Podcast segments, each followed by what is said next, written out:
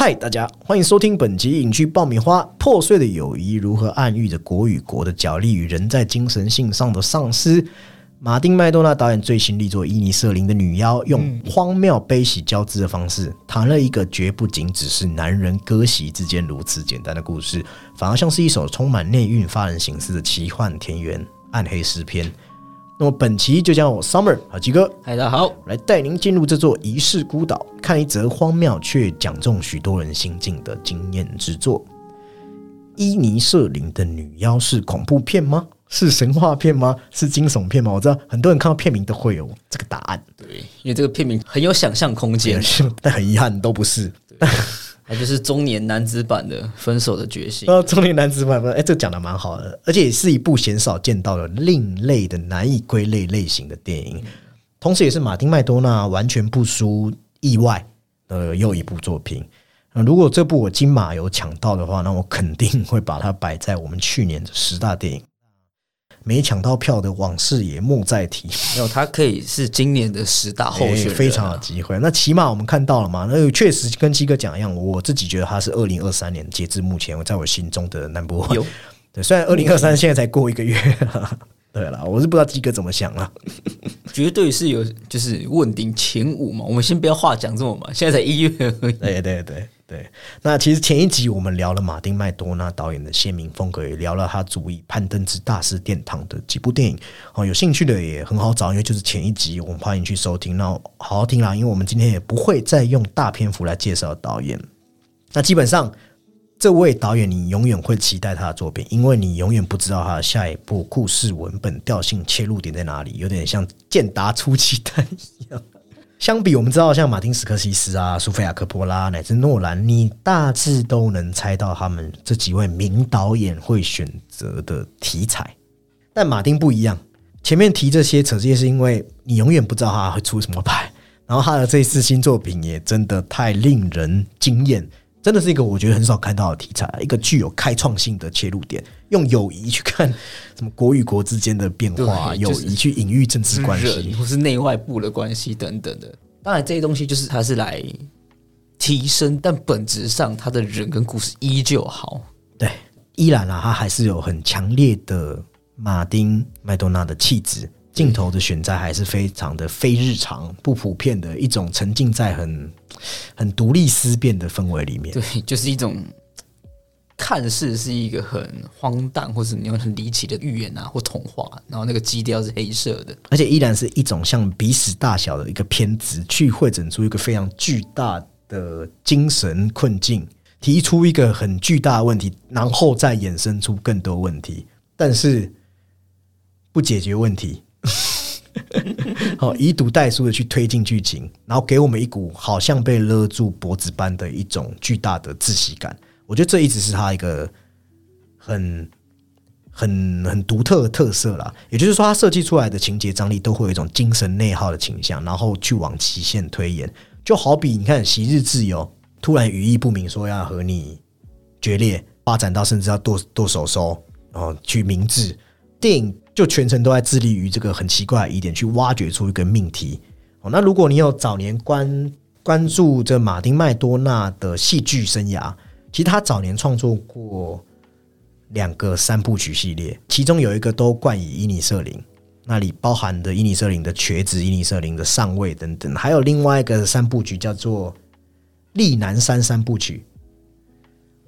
这六部。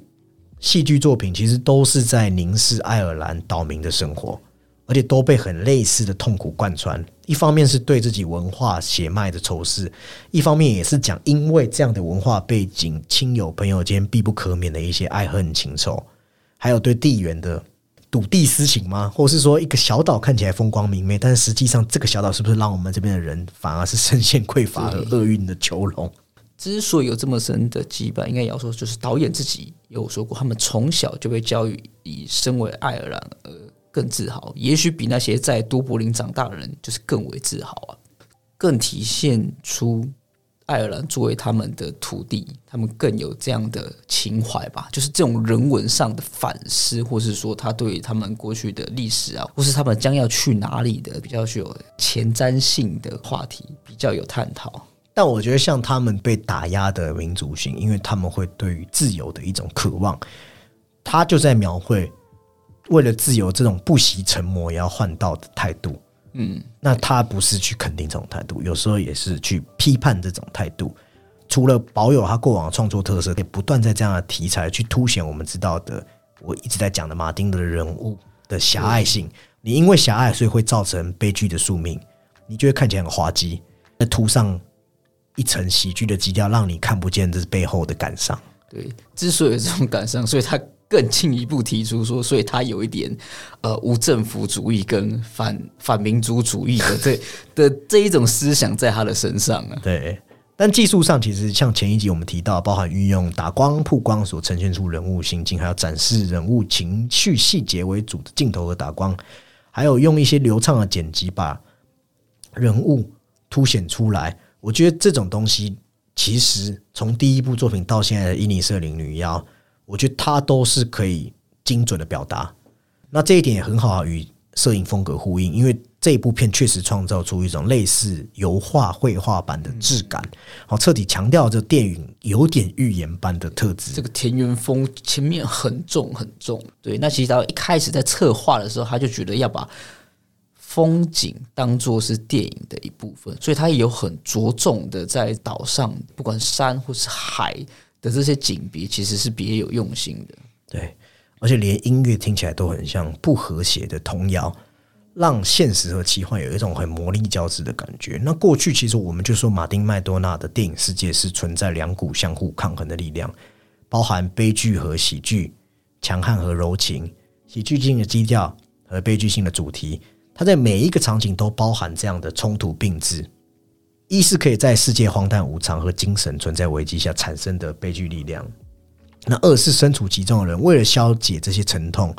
进而武装的幽默力量。那还有我们在前一集讲到直面戏剧流派的方式，除了让世界的残忍血淋呈现在观众面前，而且还幽默的看起来像是人们选择去面对和承受这些悲剧。我觉得这样的浓稠的悲怆和幽默稀释下，就蔓延出一种独属于马丁电影的忧郁。所以，例如。我们谈到的 Terence Malick 的时候，我们会说 Terence Malick 就是讲到他自然光。那讲到 Wes Anderson 的时候，我们会想到粉色系的缤纷色调。那说到马丁麦多纳，我会联想到的是雾蒙蒙、忧郁的模糊、忧愁的模糊，用雾般像是隐喻一样去把他的角色心境的一种状态的呈现。那此外，我觉得他的电影的那些人物冲突与对立。就像我们在意外那一趴讲到的，从来不是简单的建立在传统意义的好坏之上，因为深谙这个世界的复杂，他知道我们人其实有时候只是各司其职，做自己该做的事，连这样都已经会造成他人的伤害。通常我们人从自己佯装出来的友善，就是会这样从一个缺口突然就崩坏，导致于诶，这个人本来不是很友善嘛，但是突然的。他的友善就在一夕之间，或者一夕之间。对，好，那或者是直到一方愿意接受该得到的命运，甚至是自杀。我觉得在马丁电影中，最后角色都会有一个不得不的选择。那我们观众就看着这个人物做出自己的选择，你说不出是正确还是不正确，但是都是像是一步步走向毁灭一样。过往我们会看到像是《杀手没有假期》中。营造的命运弄人，包含误杀小孩，或是一些世道残酷、意外中被奸杀的女儿。但是，我觉得这一次在《伊林森林的女妖》中，马丁把一切回归到人类自身身上，推倒这骨牌的不是任何一个外部因素，而是我们一个人对于自己生命产生一种新的顿悟，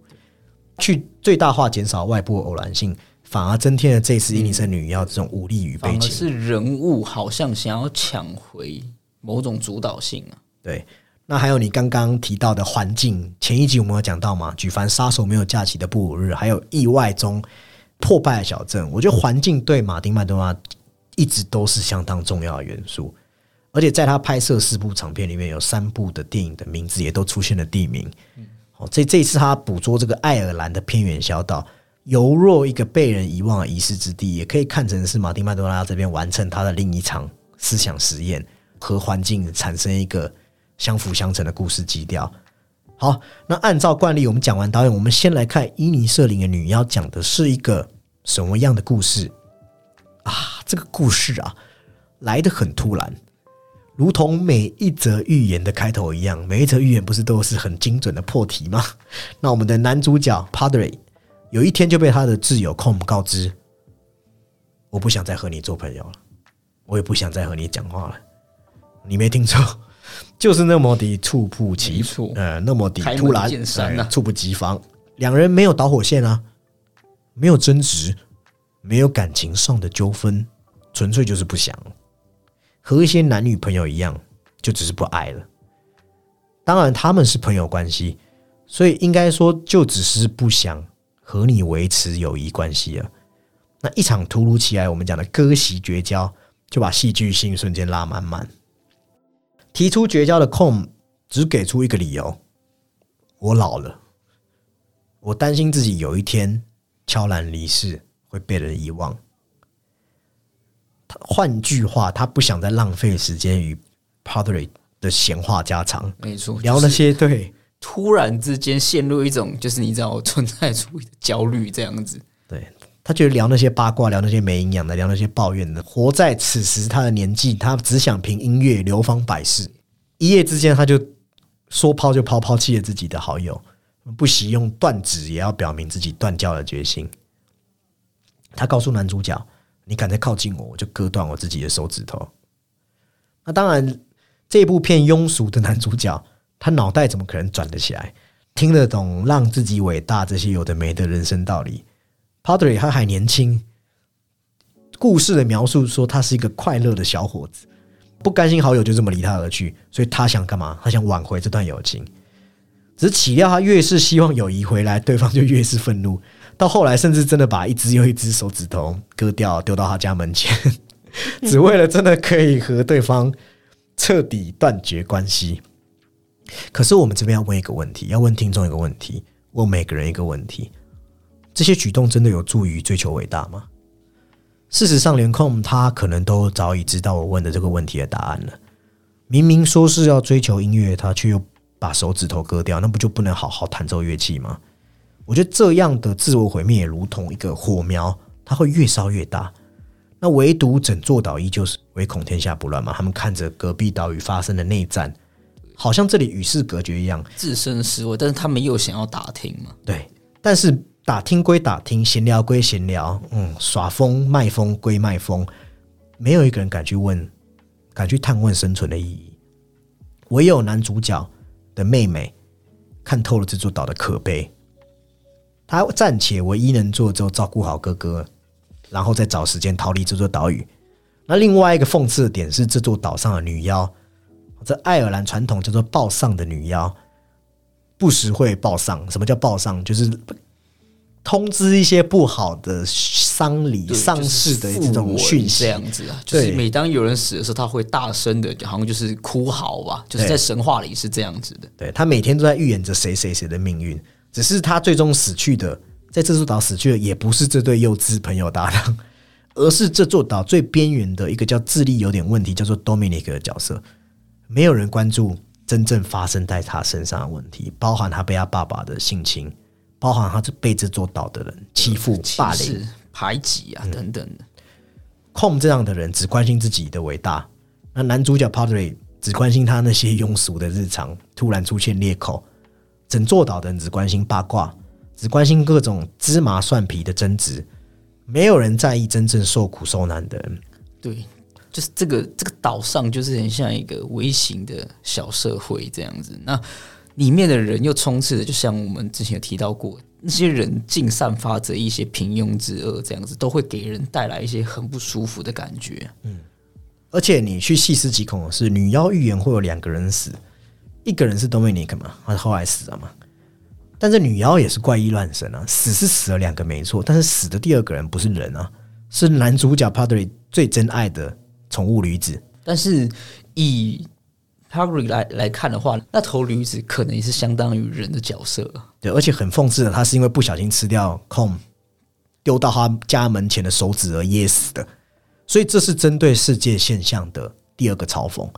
你看哦，两个自由无意义的荒谬争吵，却害死了一只无辜的动物，是不是像极了那些世界意识形态在对抗的时候？其实真正遭殃的永远是底层那些没有话语权，他的话语权被手指头噎住了的底层阶级的人。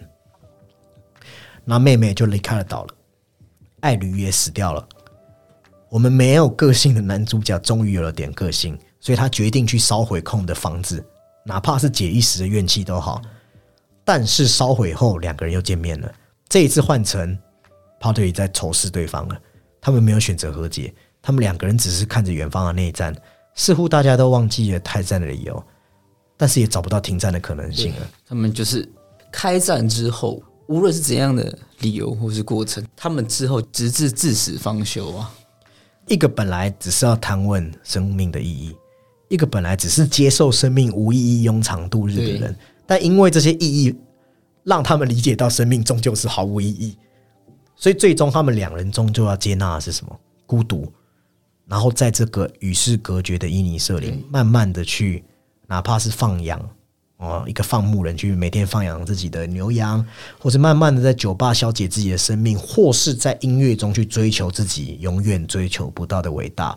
最终慢慢离开这个世界。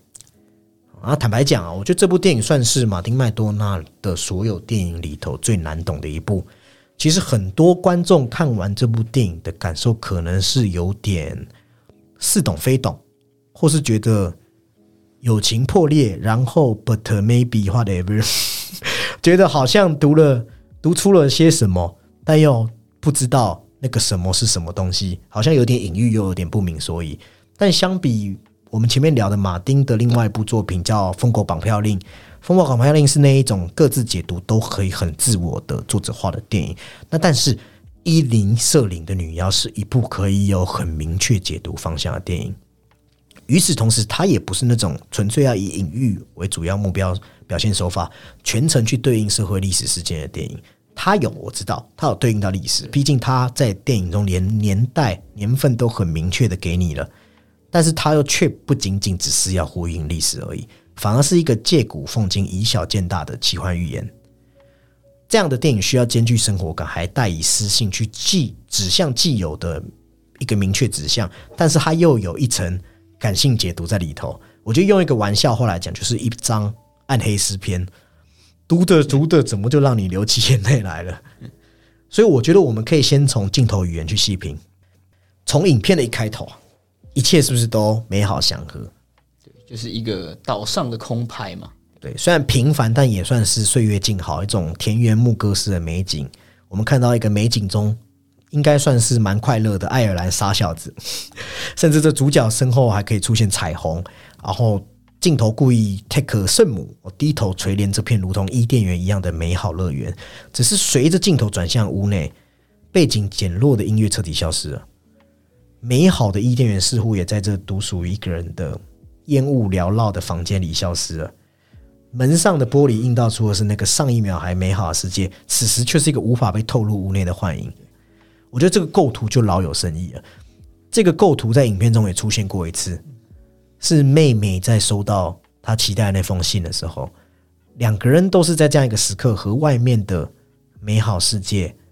分割开来了。他其实用门跟窗很好的区隔出了内部跟外部，就是用它就是用简单的内外景就这样区隔开来了。对，那再对应到就是角色本身，或是说谁闯入谁的这个房间，对的内部空间，对他们都陷入到了房间内部空间当中，世界倒映在窗上，但是不能侵入他们。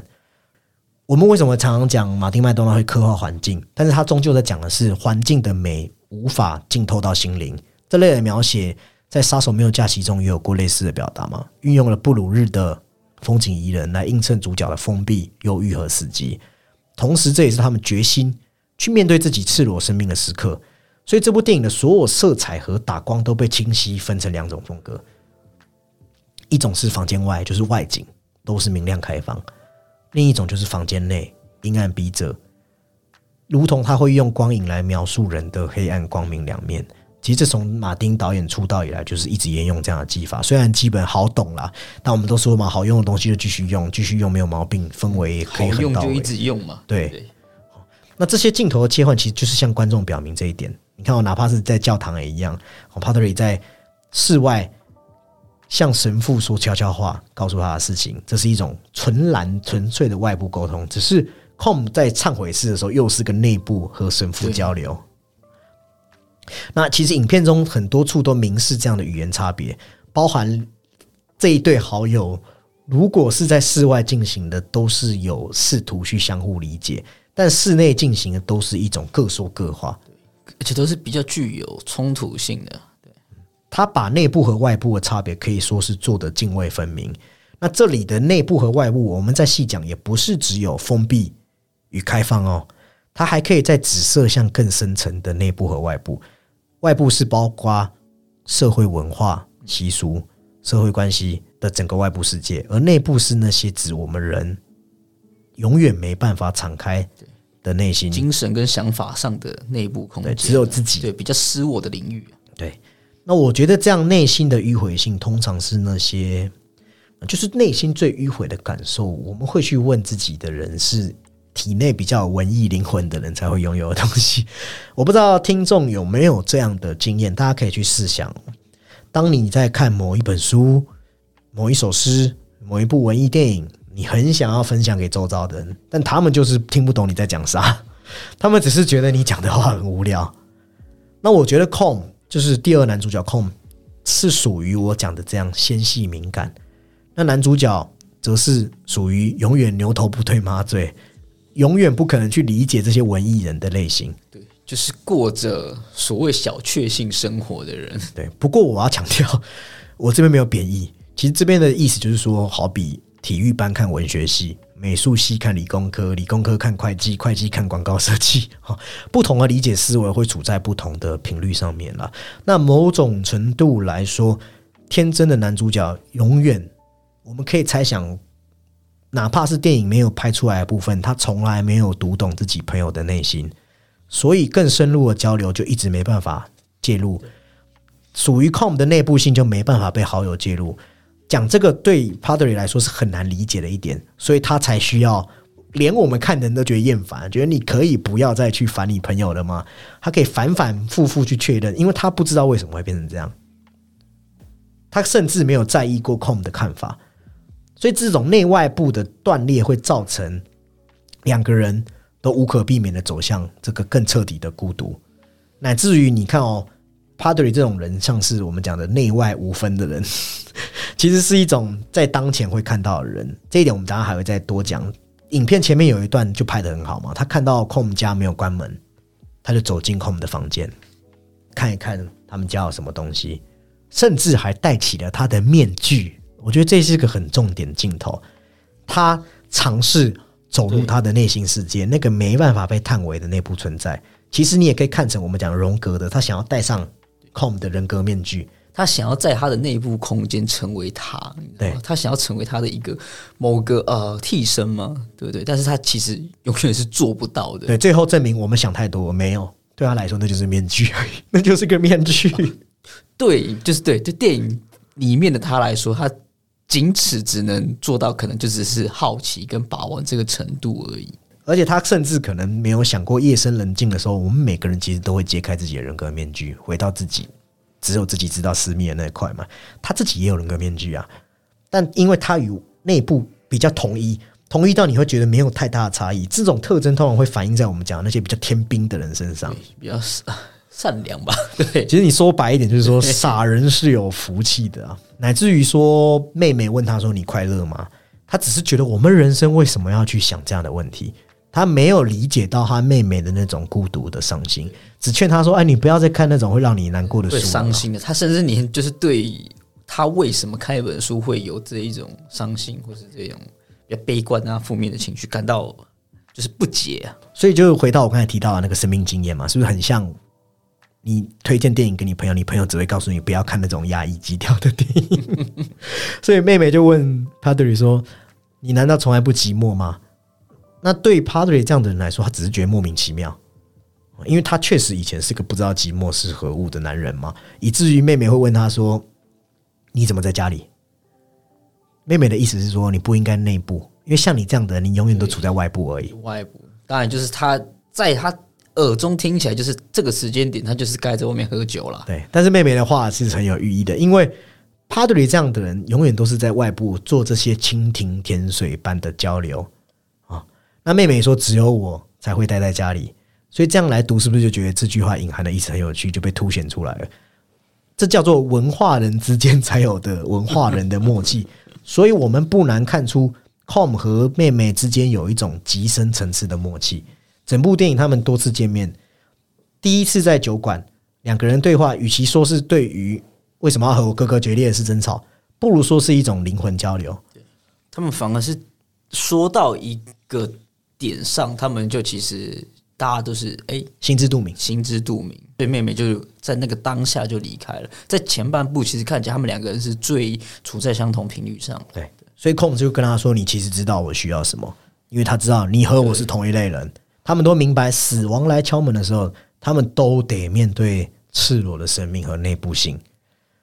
尽管两个人真的非亲非故了，也没有什么任何外部的交流，但是有极大的相似性。对妹妹来说，她知道与无知的人交流的无力感，所以影片开头她那句回应哥哥的，或许他就只是不喜欢你了。本来其实只是要告诉哥哥一个玩笑啦，没想到一语成谶。对 等于说，大家都不知道突如其来的绝交是为什么，大家都一头雾水。但是妹妹的这一句话一下要点名了，其实就是这样而已。她只是不想跟你当朋友而已。但是我们话锋一转，文化人也有文化人的盲点。电影没有故作高雅，我要强调，他用了一处来暗示了，有些时候真心的交流，比任何自视甚高都令人暖心。这体现在哪里？体现在 Patrick 总会让自己心爱的小毛驴进入到自己内部的房间，而他妹妹是非常厌恶这一点的嘛？那我们都听过一句话，我们说爱护动物的人，只要他不是演的，因为我们知道现在社会上有很多渣男会演的好像自己很爱动物嘛，那其实根本不然。但你只要是真心爱动物的人，我们都知道，通常十之八九都是心地善良的人嘛。那 Patrick 也是啊，导演没有要贬低他的那一种淳朴的个性。他胸无大志，但是他人家认真生活啊。这样的人，他依赖于关系而陪伴，不等于他是个软弱的人。我觉得这种自我理解，反而是潜藏在 p e r d y 身上的一种力力量，只是他没办法被身边这些文化人给理解而已。所以 Com 吐槽他说：“我只是听你每天抱怨讲两个小时，说驴屎里面有什么 p e r d y 才反驳他说：你没有听懂我讲的是什么。”我讲的是马屎，对他讲的是马粪。对，虽然这当然是个笑话，但是这绝对不是笑话，因为影片最后马站在窗外观看房间内部的 Prady 陪着那只死去的驴，再到之后他安葬小毛驴，马不是进到自己的房间，其实暗示 Prady 已经从驴变成马了，他变了，但是又没完全变，他一直是我们知道的 Prady，只不过以前他是渴望人家从内部了解他，但他现在不渴求了，因为他把房间门关起来了，我不跟你再做那些交流了。包含控，因为房子被毁了，所以他内外的界限就被焚毁了，乃至于最后两个人在海边的谈话，两个人身份互换了。控可能是那个需要和解的一方，想要和解的一方，他觉得到此为止。但对 p a r 绝对不是这么简单的，就像他们看着对岸的那个炮火一样。对，反而 p a r 是那个封闭起来的人。对，我们可以说，如果说 p a r 的无知曾经阻挠了 Com 追求伟大。那 Com 也是那个毁掉 Padre 曾经愿意向他人敞开的人呢？他不再愿意谈和解。Padre 男主角就像是现代社会的冷漠下的受害者。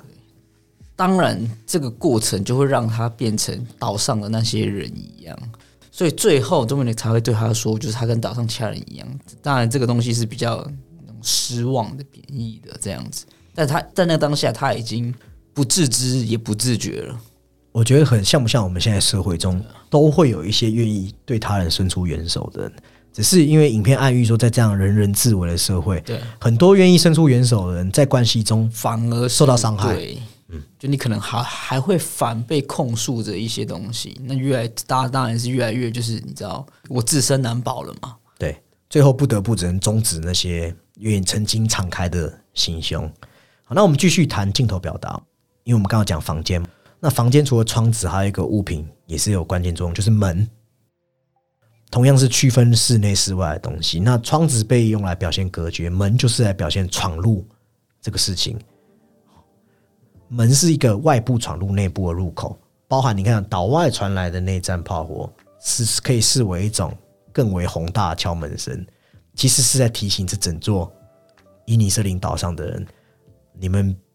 虽然封闭在这边，但是还有一个外部的世界存在啊。所以我们这边就可以先打岔一下，讲一下影片为什么要选择在伊尼瑟林岛拍。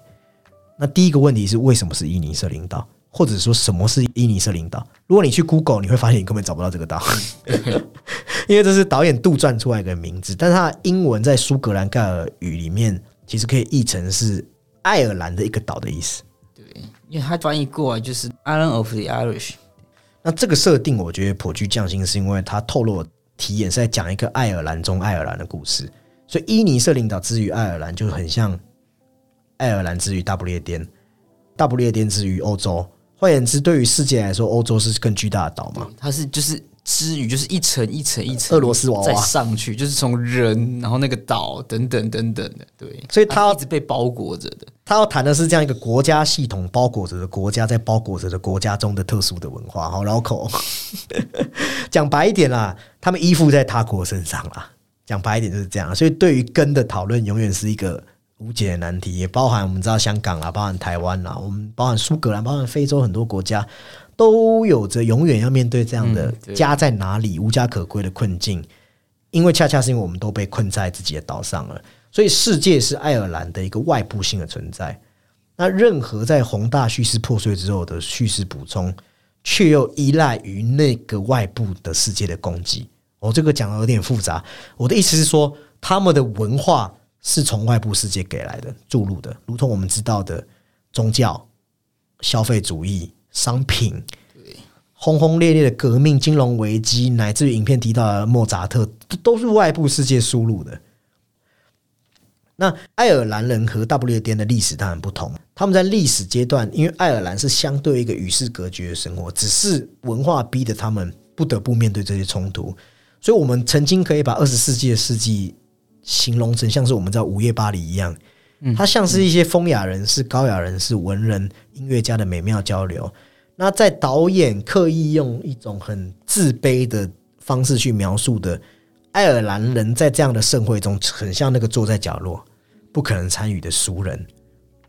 但有趣的是，当前世界文化丧失、人性光辉面的消去，却又恰恰符合爱尔兰人的民族性。因为影片中有提到嘛，男女主角爸妈八年前过世，他们留在岛上只是一种生活的惯性，已经习于接受人家安排好的命运。就像鸡哥刚才讲的，哦，就是躺着烂，放着烂，对，只是在那个沙盒里面啊，对对，他们强行被塞进一个岁月静好的空壳里。那我觉得这是无可奈何，也很像我们当前，因为这是个后现代的我们当前人厌倦的生活状态，也符合我们以前节目讲过的丧文化。我就烂，对，就是这种对于精神上的慢性，它慢慢慢慢一点一点的在在消亡啊。对整个社会都强颜欢笑，然后夜夜经营在酒精里，因为爱尔兰人爱喝酒，人尽皆知。只是现今社会沉醉在酒精里的年轻人还会少吗？对不对？非常的多嘛。那清醒后你还是要干嘛？还是要面对这世界的悲观？你觉得外面世界一直在变化，自己却越来越废，你丧失了斗志。无法再战斗，你身处在这变化中间，你却没办法进行任何改变。我觉得这部片呈现的基调就是爱尔兰对这种瘫痪的痛苦，而且又可以指向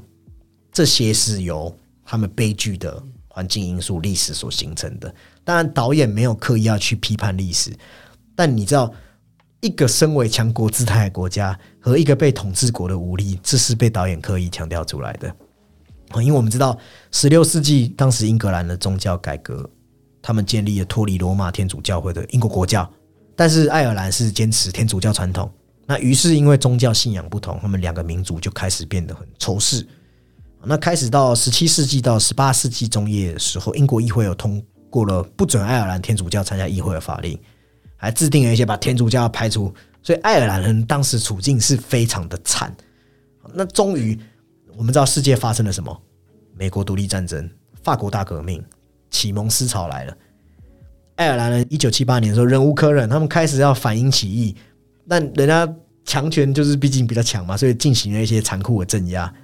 到一八零一年颁布了爱尔兰合并法，对。哦，那组成了这个大不列颠与爱尔兰联合王国，从此他们就丧失了这政治和经济上的独立性，而且好像是一个附庸啦，对。那乃至于后来，其实很多这种被统治的国家都会面对的大量人口开始迁往海外，造成他们在十九世纪其实也经历了很多的苦难啊。对，就是他们的民生跟民族上嘛，因为那个时候刚好，因为英国本来就是属于在呃，在那个时候的思想思潮，或是说在工业上，本来就是比较领先于世界的一步啊。对，那留在岛上的人就像极了《伊尼瑟林女女妖》里面选择留在岛上的人，但是。本土的文化已经被摧毁殆尽，到后来哦，还有后来啊，历史当然不是这样安于平静嘛。爱尔兰人再次发起斗争，但是人民大家有不同的意见了，所以一九二二年到一九二三年的时候，爱尔兰内战爆发了，变成北爱尔兰和爱尔兰分治的一个局面产生。那直到一九三七年，爱尔兰议会才通过，先宣布说爱尔兰为一个独立的主权国家。好，那到了一九四八年。爱尔兰人正式宣布脱离英联邦，成立爱尔兰共和国。但是，一九四九年，英国政政府虽然承认爱尔兰独立，只是他们又通过一个叫《爱尔兰法令》，重申除非得到北爱尔兰同意，否则任何情况都不能终止北爱尔兰人作为我们英国联合王国的一部分。就是有一部分爱尔兰还是会是成为他们的那一种，就是啊附庸了。所以，我们从更广大的角度来看，这爱尔兰的问题其实从来没有被真正解决过，剪不断理还乱的一个状态。哪怕流血冲突，哪怕言语冲突，哪怕是这种意识形态的东西，他们至今爱尔兰人都呈现一种分裂，仍然在复杂的身份认同当中徘徊。那爱尔兰的这些冲突，如果要聊，当然聊个十集都没有问题。但我们不是历史频道，只能说这背后是关于一场关于操控、政治利益。文化背景还有信仰内斗，其实是往往是打最凶的。多重的文化信仰下，我觉得电影也去强调这一点，其中包含电影有讲到的代表着凯尔特文化民间传说的泡上女妖，但影片又故意讲基督教传统的圣母玛利亚。你会发现在电影中是不断交替出现，充当这整个故事的观看者。这两个人故意并置，是因为要呈现文化上，一个是正统的神学，一个是民间传说。他们是对立关系，连寓意也是对立的。报上女妖是要预言人的死亡，玛利亚是要新生嘛？新生是一个新生啊，复活的象征。他故意把这个生和死的交织，那他们即使是生和死交，他们都处在一个无法无言的观看的位置上而已。所以影片中控姆有说，报上女妖也许还在，只是他们已经不再讲话了，只是静静的看着一切发生。那在天。连到我们讲的爱尔兰被撕裂的自我认知的问题中，这种外部性的脆弱和内部性的无家可归就可以暗合起来。那导演的放眼的目光可是更大的，因为他用爱尔兰的民族问题，他不是说啊，我我把世界的影迷聚集起来看我们家的问题，不是，他也把它整合成了现代人的一个现代性的问题，包含我们在讲前现代社会或者这种后现代这样的变化，我们在白噪音的集中也有提到吗？负责把人从这些内部的虚无连接到外部的手段很多，比如说神话，比如文化、家庭、爱情，还有个最重要就是宗教。只是在白噪音中，宗教不存在。而尼森林女亚也是如此啊，乃至于控他要找神父告解的时候，他发现无济于事。是，就是它是一个标志性的存在，但其实人的真正的问题上，他没有办法介于宗教再找到救赎和借口了。对。宗教已经消失、丧失在这样的，对，它已经慢慢的，就是被现在是慢慢的抛离、分离的了，已经跟不上发展了。那导致于我们讲啊，人最害怕什么？人最害怕没有了信念。真宗教虽然无法拯救人们在意的东西，因为我们知道，可能上帝连一只小毛驴的生命都救不回来，只是不意味着我们不能相信啊，因为这个现代性。变成说去驱使我们的期待正在和我们的传统、我们的历史背离。换句话说，我们已经人已经不再能够通过我们的经验去指引我们未来想要的东西。我讲一个简单一点的，就是说，当你传统价值的崩解，代表说你会怀疑努力不等于有收获了，家庭不再需要被重视了，连生命我们都不知道死后会去哪里。如果你这样的观念一次冲击性的涌来，你就会剩下的是满满的虚无，就会变得像空迷一样，你已经不知道自己要追求什么了。同时，它意味着内在和外在的分离。虽然外在的内容都是历史性的，比如说提我们刚才提到的传统，还有不同的习俗、身份地位、家庭、职业等等的，还有那些你可能根本没参与过外部世界，而内在是完全你自己，你想要什么，你是谁，你生命中的一切，在古典的世界中，通常内外世界是可以沟通顺畅了。它是很同步的，因为现现在的这个步调或是东西，其实太就是太庞杂了碎片对，它是东西是一散就散发开了，或者是说你很多东西其实你本来就丧失了主导性了。对，所以你在现代中，你变成说没有了一套可以生存的标准参考了。那对于一些有自我信念的人，这绝对不是问题嘛。但对于很多有没有想法的年轻人，就会变得惶惶不安，因为他的生命变成只剩下他自己内在的决定了。虽然听起来选择很多哦，但是这种我们叫这种叫自由的焦虑嘛，齐克果讲的，因为你可以选择任何东西，但是你不知道这些东西的意义是什么，所以你急着探问意义。我们就会看到像 Com 这样的人，就遗失在这样外部的迷雾当中。他甚至有真诚的问过 Padre：“ 我以前是什么样子？”他回答他说：“你是个好人，但从来不是什么友善的人。但甚至是这样，他也不知道自己锚定在生活地位在哪里。哪怕是就连 Padre 的生活，也绝不只是用友善可以概括的。但也因为这些对话，Com 是第一次觉得 Padre 有趣，因为戳中他的内心。对，所以我觉得很有趣的是，面对死亡觉悟的真相是，根本没有任何东西可以依靠，就算崇高如艺术、爱情、道德、宗教、国家，乃至于我们人不可能向死而生的时候成为什么精神上面的象征。人可以选择，但是选择只是一种投身，都是有或多或少自欺欺人的成分。对，因为刚刚提到向死而生，向死而生是一种一种精神诶，它不代表是一种觉悟啊。对，那我我自己讲的更有趣一点说，这部片来讲的是几个文化人的自欺欺人，甚至只是借由卖弄文化，根本不是真心去理解喜爱这项文化。你看，这不是都反映在 Com 身上吗？才会有男主角妹妹指证他的那场戏嘛，一个引人发掘戏。他告诉他，你崇拜的莫扎特，你连他的年份你都记不得，他不是十七世纪的，十八是是十八世纪的人呐、一句话直接戳穿 Com 所信仰的艺术，你都不记得莫扎特生卒年，那你又凭什么觉得莫扎特因为艺术永恒了？对不对？你既然说他会有被大家记住，那你怎么连你自己都记不住他的生卒年？这是存在主义的人在现代要面对一个很深层的绝望，就是说你觉醒，但是觉醒该去向何方？你必须要内心有一个内心的解答，你才不会让你的生命落于一种像是薛西弗老师讲的不断推石头的那样的麻木。那影片中四个主要角色的结局也都对应到虚无主义当前的各种选择，他们没办法用一种很二元的成功或失败的很古典的定论来概括。Dominic 去去完成了他的表白，但是被拒绝了。他去做他没做完的事情，其实就是指死亡。那 Com 呢？他一心想要完成自己的曲子，只是最后也只能对着大海哼唱着自己的曲子。真的有被谁记得吗？我想也没有吧。他可能就只是在酒馆的一曲而已，他甚至不会是 Parrick 的，就是在他那个葬礼上的歌曲。对，所以我觉得他口中的永恒也是一种自我安慰而已。那 Prado 就有趣了，他完全超出溢出了自己生活的轨道。只是你相信我，你去问他，不会为这样的改变而感到高兴，因为他选择的是我不原谅，我要硬刚到底。没错，而且他一开始其实是啊、他一开始想要逃离孤独，但接下来他只会剩下孤独。对所以这些角色群像看起来似乎只有一个从不迷恋名声、不迷恋任何的不朽，真正理解一切、看透一切、比较有崇高品质的妹妹的结局是留有比较多的希望。对，只是很讽刺的是，我们细想就可以知道啊，在这个内战震撼的本岛，其实也只是一个更大的伊尼瑟领岛而已。妹妹逃向外部，逃到了他喜欢的书籍里头，但这一切能够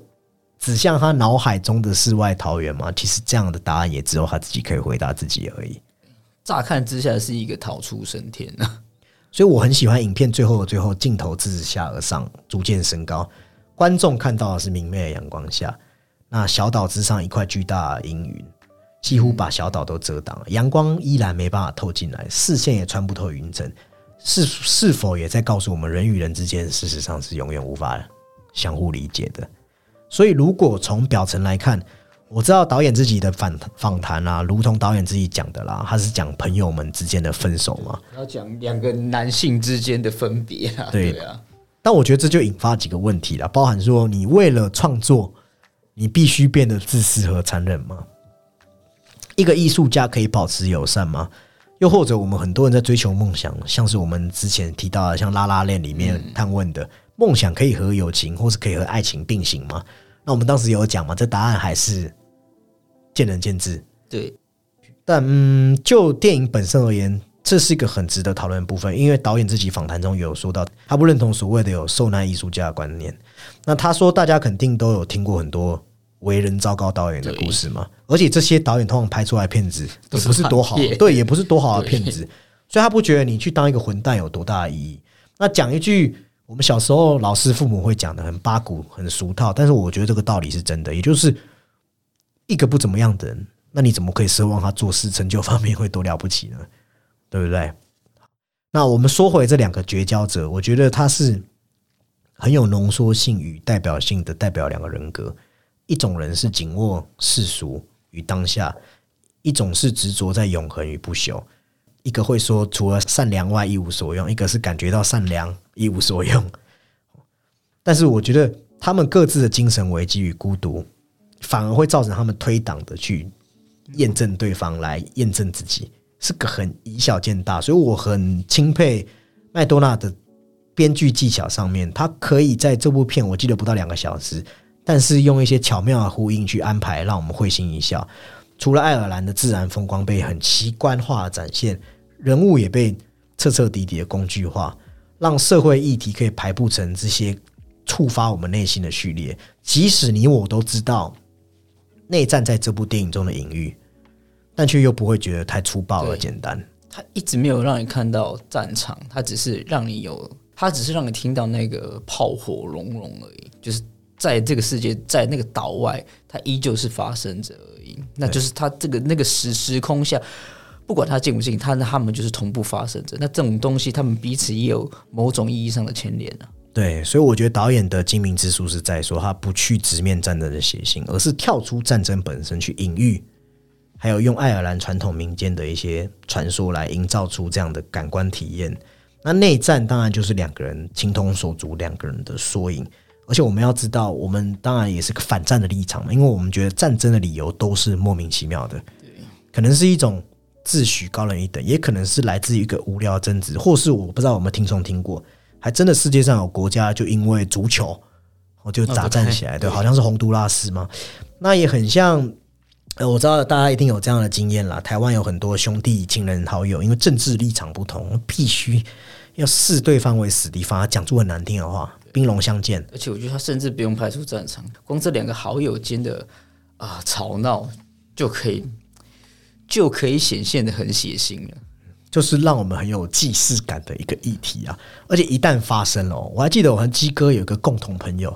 我这个朋友他平常散散的，但这个人很重义气。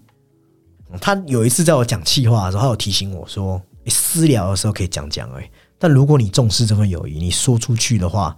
有时候会收不回来哦。”覆水难收啊！对，因为你会为了一个无聊的男性自尊，你的友谊没办法修复，最后还有时候还变成老死不相往来，对不对？那另外就是刚刚有提到的，女妖在爱尔兰传说是指带来死亡的信使嘛？那影片从一开始的诡异氛围，我们也曾经一度以为女妖的这些预言是不是暗指争吵这两位女男主角会死亡？甚至我们也会担忧起男主角的妹妹，因为那妹妹是个善良的女生嘛。但我觉得，当你这样担忧的时候，你就恰恰中了导演的计，因为最后死的是我们观众根本不在意的 Dominic，还有男主角的驴子。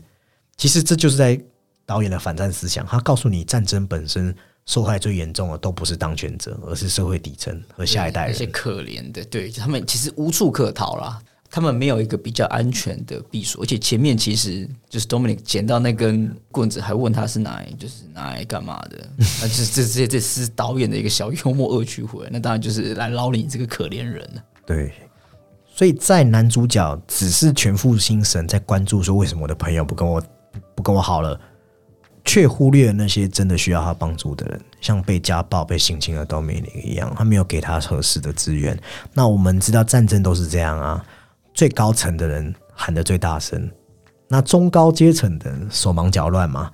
那中产阶级的人则是盘算着身上的财富，还有他们自身生存的可能性。那下层阶级的人则只有战死沙场的份，那最最最下层的人，则或许连死在沙场都不用，因为动荡的社会连让他们基本活着都有难度。那值得一提的是，爱尔兰内战虽然打了一年，但是它造成的社会的割裂，其实到一个世纪以来都没办法停止，乃至于可能。北爱尔兰或爱尔兰，或者他们不同的政治立场的人聚在一起，还是会难免发生一些言语或是血腥冲突，这就是很讽刺的。就是好比男主角两个男主角最后先暂停战火，给了一些最基本的尊重，但是他们不会再回到从前了，感情已经毁了。那在爱尔兰内战的这将近百年，这样其实就是在告诉我们，我们都在消化这样血淋淋的现实。但是，如同他们讲的，我们不知道下一次开战的时间会是什么时候。还有，如同马丁的另一部作品《意外》，再到伊尼瑟琳的《女妖》，我觉得也都隐隐然去指向了男权社会。这些常常会因为愚蠢到不行的阳刚之气，反而会造成的无可挽回的破坏，就是那种男人的这个什么骄傲跟自尊嘛？对对对，一切的东西就是从自尊引发的仇恨，到后面大家就是。真的很荒谬，对，就是一如往常他的调性，一切都哇，怎么会变成这一种？所以很搞笑的是，这也是为什么男主角妹妹永远都想要大翻白眼的原因。他不知道为什么这些男人都要用这么意气用事的方式去处理一段关系，包括在讨论这种愚不愚蠢的问题也是啊。对，那在考虑到其实男权社会和战争是很紧密联系的，嗯，那用一对男性来隐喻内战，我觉得是最恰当的，因为世界上所有。荒谬的战争也都是这样产生的，加上这部电影也运用了我们节目已经讲到快烂掉了，像《妈的多重宇宙》的时候，我们也有提到的虚无主义。嗯，对，正如同男主角 Padre，他接受了荒诞，所以他不再去追究一切的来源，只是他失去一切后，他将这种荒诞视为合理的一部分。那对于他带来的不幸后果，他选择去做出同样荒诞的反应，以在逻辑获得自洽嘛？所以他变成一个主动出击的人，去烧了别人的房子。那故事的结尾虽然没有烧死，但是两人不会再和解。他只告诉他说，世界事情还没有结束。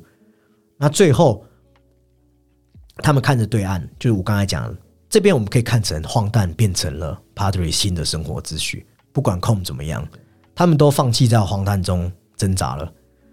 他们也都知道，他们自己已经没有了离开尼瑟林的勇气和决心。所以都需要选择通过对日常的支离破碎，还有对自我的伤害，去完成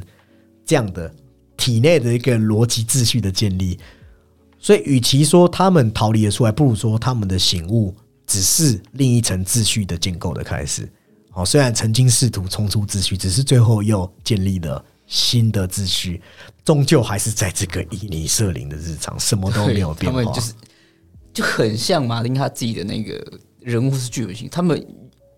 不会完全的逃离于这个悲剧啊。嗯，马丁的人物就好像哈跑了好几公里，觉得终于逃逃生了，结果发现我还是在一个更大的岛里面，就常常会给人家这样的荒谬中包裹着荒谬的感觉。那最后我还想说，故事有一个核心的问题了，有人一定会问说，为什么要切手指头？我觉得这是这部影片非常讽刺的一个设定，因为对于控来说。左手手指是可以弹奏小提琴最重要的部分，对他去选择这个。对，那刚开始当然切一次还可以，还可以弹嘛，但后来他切了，割掉剩下四根，怎么可能弹？那乃至于第二次冲突，妹妹就对控说：“剪掉手指也不会让你写出更好的音乐。”啊，我太喜欢妹妹。开始就是你知道，她都是很直戳要害。我很喜欢妹妹，是因为她对她每一句话都是去点破这些角色的心魔。那我问你，控清不清楚？他其实很清楚，所以他有跟妹妹说，有时候担心他自己只是在自娱于人罢了。这一切的闹剧只是源自于他无法接受自己是个平庸的人的反抗其。实他有意识到自己就是写出来的东西就只是在这个岛上流传而已。对你讲到重点，所以剪掉手指意味着客观上他不能弹奏小提琴，但是其实帮自己内心找到一个宣泄的出口。他就是一种逃避嘛，或者是说他可能会觉得这样子，你知道，就是一个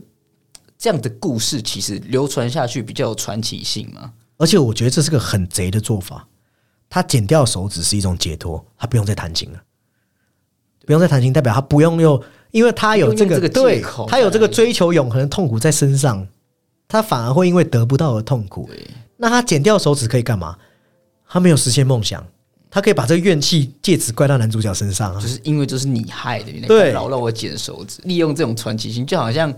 就大会说什么贝多芬什么双耳失聪这样子，那他就是断一只手可以写歌写曲等等的。所以我觉得这是导演隐藏的非常深的一个逃避方式。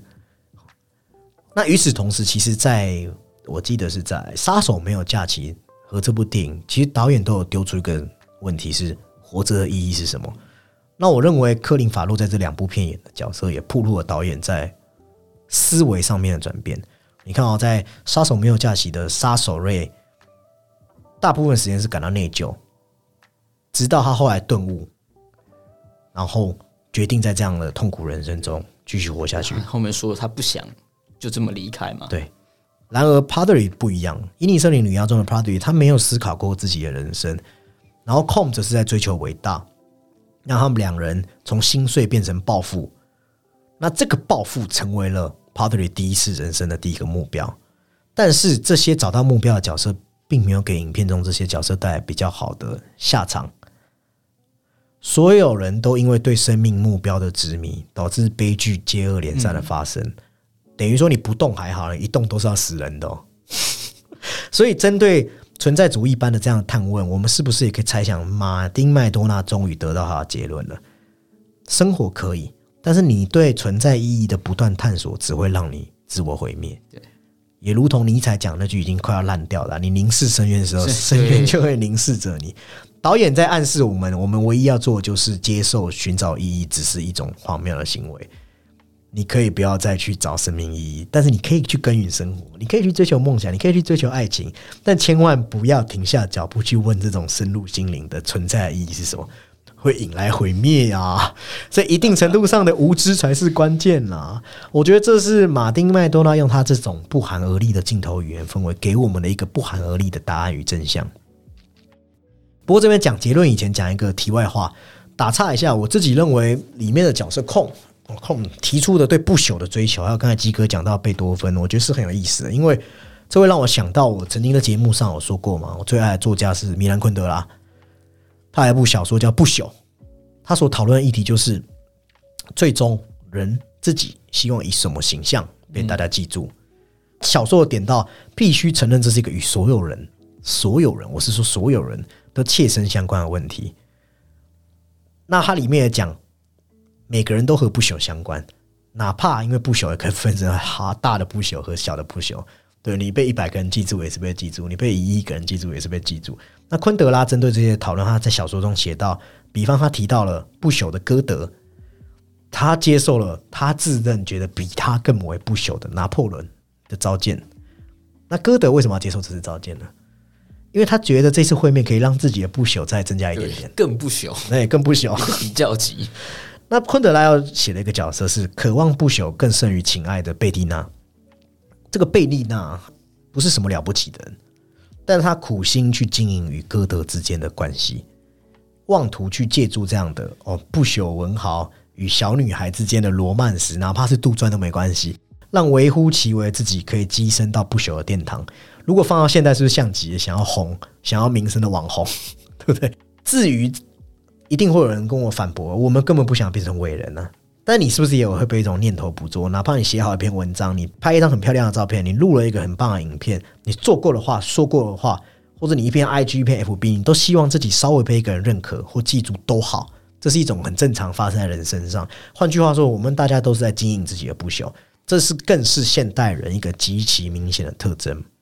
哦，这就不解释了，因为这网络文化太好看出这一切。挂帅，对但是在不朽的小说中，昆德拉点出个重点了。他说不朽还可以再分，分成庄严的和可笑的。倘若你是要让人家记住的，你非但不是庄严的，你还是可笑的，那要怎么办？比方说伊尼瑟琳的女妖，男主角 Patry 不是有害怕？他问说：“如果我在大家眼中是愚蠢的，怎么办？”那昆德拉也有写出类似，他举出有一个天文学家叫蒂谷，蒂谷曾经做出哪些科研，其实没有人在意，因为他曾经在布拉格皇宫晚宴上因为憋尿导致膀胱爆裂，让他的这这样的意识家喻户晓。还有昆德拉要写到了美国总统卡特，他为了展示自己的体格，结果在跑步的途中身体痉挛，然后倒霉的被预先安排好记录自己风光的摄影师拍个正照。社会的八卦性导致于一位伟大的伟人，在当时候的文化风气，乃至于现在，其实大家关心也不是你的作品，是你的风流韵事。当你在舞台上经营自己表演，观众席空无一人，结果大家都在后台看你的私生活。有一天你才会发现，人可以杀死自己，人可以自杀，但没办法杀死自己的不朽。这是昆德拉点出一个最大的重点：你在恍悟，经营不朽是徒劳的。你以什么形象被人家记出，完全由不得你。对，这 这很像就是现在网络上会讲的一句话嘛，就是那种社会性的死亡。对，等你死了，你的不朽就更由不得你对。对你盖棺讲的人也不是你啊。所以昆德拉说，死亡与不朽是难分难舍一对。其实这里的意思不仅仅是说，只有你死了，你才可以成为不朽，而是你不得不承认，你只有等你死了，别人才能大大方方经营你的不朽，才能进入到你的整个整个，哪怕是整个外界形象。所以，这世界上最令活着的人毛骨悚然的，不是不朽是一场永恒的诉讼，而是不朽其实在窥探着你，你自己都不知道自己被不朽盯上。别人正对你的不朽打什么主意，你完全不知道。哦，哪怕是可能某个写手，对不对？所以，当我看到电影中控囚禁穷尽自我也要追求不朽的时候，我真的是很自然就跳出昆德拉这个小说了，就很想劝控说：“你别多想了，你想成就不凡。”但我问一个问题：你确定这座岛的人真的懂吗？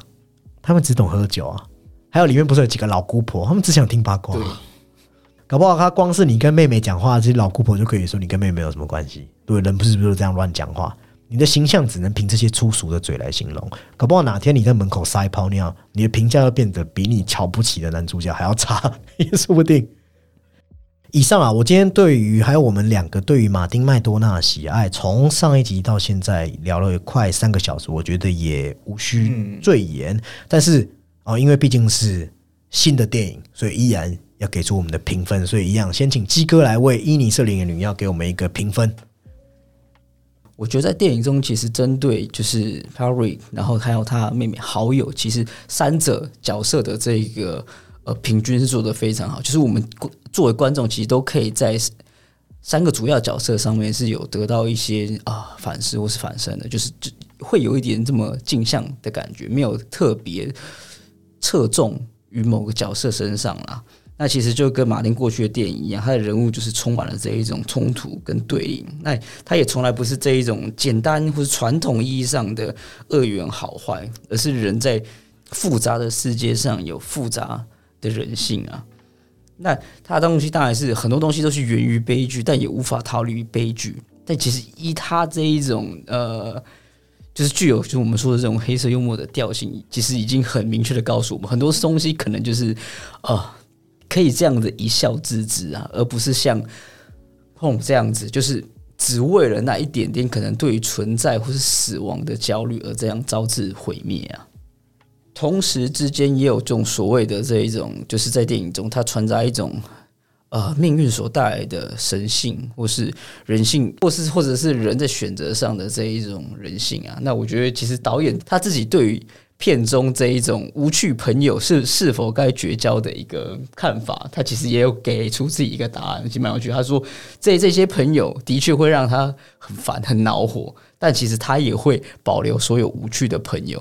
某种程度上，大家就是可以更为轻松的看待身边的这些可能人事物。分数上的话，我会给他一个蛮漂亮的分数，应该会在八点五啊。嗯，我自己觉得这部电影它每一阵的腔调、还有流淌的情绪、还有氛围的营造，还有它标榜身份的对白，其实都可以看到我们知道的马丁麦多纳的影子。那到了第四部电影作品，我自己觉得很可怕了，因为它是不断不断的在进化。嗯，哦，高手境界了，已经可以透过一个故事表面营造给一部分观众看，但内里核心又在讲另一层寓意给另外一些客群。那至于厉害在哪，我刚才已经有讲了嘛，就是说前面提到的那些等等的，对于内战还有对于这个人的虚无的这种探向。那刚刚没有讲到的是男主角克林法洛，他为这部影片做了一个完美的升华。他从一个老实结巴的善良的人，变成一个被现代社会伤害后极其虚无愤怒的人格。呃，前一集我有说他曾经是暖气，因为暖男嘛，早期的他太帅了，让他的演出有一种偶像感。但后来他加装上了冷气，知道怎么散发冷意，因此有了一种古怪乖张的气质。到了现在有了年纪，有了历练，他有了控制温度的遥控器啊，他的眉毛不再只会呈现。懦弱，也能在额头上直接倒转过来，变成愤怒的化身。哦，在这部电影，两种情绪就这样的大幅度的转换，过渡非常自然，毫无痕迹。当然，我有看到他的访谈啊，他有说到坦言自己真的是像电影里演的一样，曾经有与朋友决裂过。那我也不知道是不是因为这样的生命经验，让他的演技可以让人如此之幸福。那他刚凭这部片拿下金球奖音乐喜剧类男电影最佳男主角，那也入围了奥斯卡影帝。我比较私信，我说的直接一点，他就是我这一届心目中的影帝。那至于他的老拍档布兰顿，我倒是这一次觉得平平的，因为如果你有看到他和导演合作的第一部作品到现在，他表演方式就比较没有克林法洛这么大的差异。但不得不说，他和克林法洛真的有着好莱坞数一数二的男生拍档之间的。化学反应。那至于两位配角，像饰演妹妹西班的 Carrie Conton，那真的有够 Carrie，他也是爱尔兰演员，我对他没那么熟，但这一次有惊艳到。一来可能是因为我太喜爱这个角色，觉得实在是太讨喜了；那二来是他眼里的哀伤，透视一切的智慧。这我不太能确定可不可以称之为演技，还是说这位演员。先天就具有这样的气质，那这一点我还要厘清。他有入围奥斯卡最佳女配角，呃，这厘清的问题，我会在我们录制奥斯卡之前哈厘清清楚。那最后就是演智障的 Barry Kagan，嗯，对，我知道他也有入围男配啊，但我也知道他很适合这样的角色，但我自己会觉得可惜，我不会把奖颁给他，因为我怕他的戏路被定型。如果大家有去看《绿骑士》，其实他在《绿骑士》演着和这一次差不多的角色，《圣路之死》当然是多了一点邪魅，只是本质上都是这样带有距离、无法与人拉近关系的古怪角色。他在《渗入之时》的表现其实更好，对，但是都是差不多的角色，都是那种我无法和人建立真正连接的角色，被遗忘的人。没错，所以我未来想要看到这样有才华演员去更宽阔的戏路去尝试。好，我再次强调。他在伊尼设定的女妖演的角色没问题，很棒。对我对于这个演员的喜爱很多，那我希望他演到这个角色为止，够了。该试试看其他角色戏如何尝试。那再回到故事本身，这部片与其说讲了一个故事，我也可以说是一个寓言。他预言了每个人物、每个事件，其实都有个代指，都有隐喻，而不同的观众就会在里面看到不同的隐喻。这也是为什么我这么喜欢这部片的原因。也同时。我们可以再去拿这些东西去反思，身处在台湾的我们，是不是也面临同样的问题？我们是不是也因为一些意识形态撕裂这个国家？蓝绿之争，一些流于表面形式的吵架，是不是也分裂你我，或者是你和朋友、你和家人之间的关系？我觉得这是我们可以去反思的。过年结束了。我们是不是在过年之外的时间也应该陪陪家人，对不对？影剧爆米花给你们这个重要的提醒嘛？家人永远是最重要的。那至于分数，我没有忘记啊，